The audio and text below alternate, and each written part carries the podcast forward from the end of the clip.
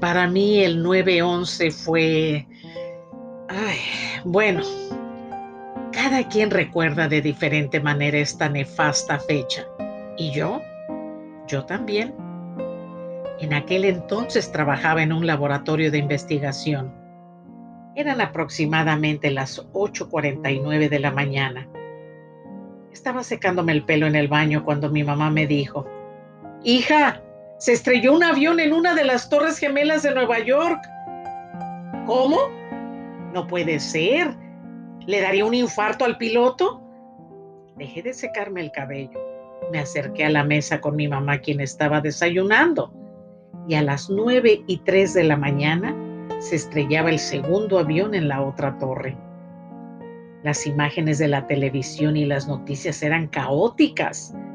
Sentí mucho pesar y angustia solo de pensar que en ese avión iban seres humanos ajenos a su inmediata tragedia, porque al impactarse la aeronave, también privaron de la vida a otras inocentes personas que jamás pensaron que unos entes castrados de alma y espíritu decidieran quitarles la existencia solamente por odiar inmisericordiamente a este país. Las noticias pululaban en todos los canales televisivos. Otro aeroplano se estrelló en el Pentágono y uno más a las 10, 6 de la mañana caía en un campo en Pensilvania. En esta nave aérea los pasajeros avasallaron a los terroristas, evitaron que lograra su siguiente objetivo. Todos estábamos temerosos.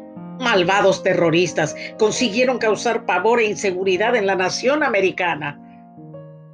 Llamé inmediatamente por teléfono al laboratorio y le comuniqué a la directora de este que no iría a trabajar mientras no se supiera lo que estaba pasando. Ella lo comprendió el rostro de mi mami se llenaba de dolor al ver a la gente que se lanzaba al vacío de las torres. Noté que ella estaba rezando en voz baja.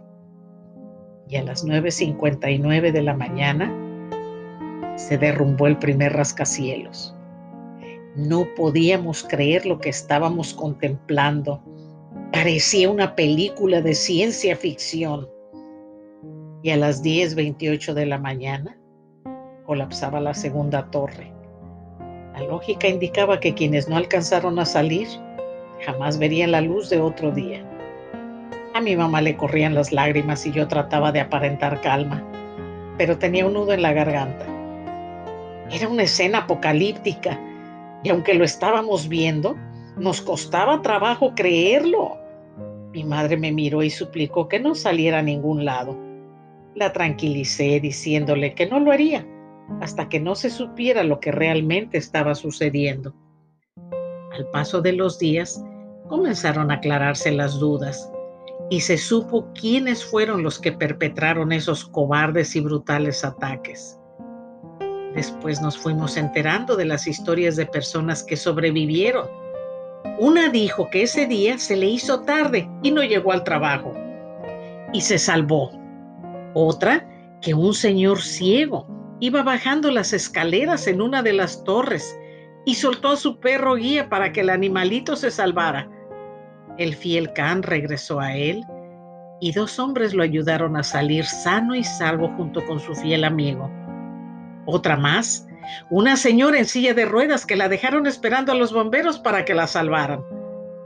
Pero unos señores la vieron y uno cargó la silla de ruedas y los otros dos la bajaron en brazos. También vivieron para contarlo.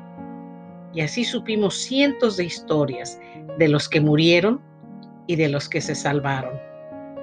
Había una guardería infantil cerca de las torres y todos los niños fueron evacuados heroicamente por las personas encargadas del lugar.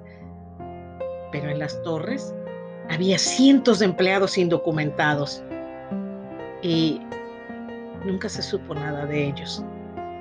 Quedaron para siempre en el olvido. Cada año, al igual que millones de personas, recuerdo con profunda tristeza esta fecha que quedó marcada en mi memoria por el resto de mi existencia.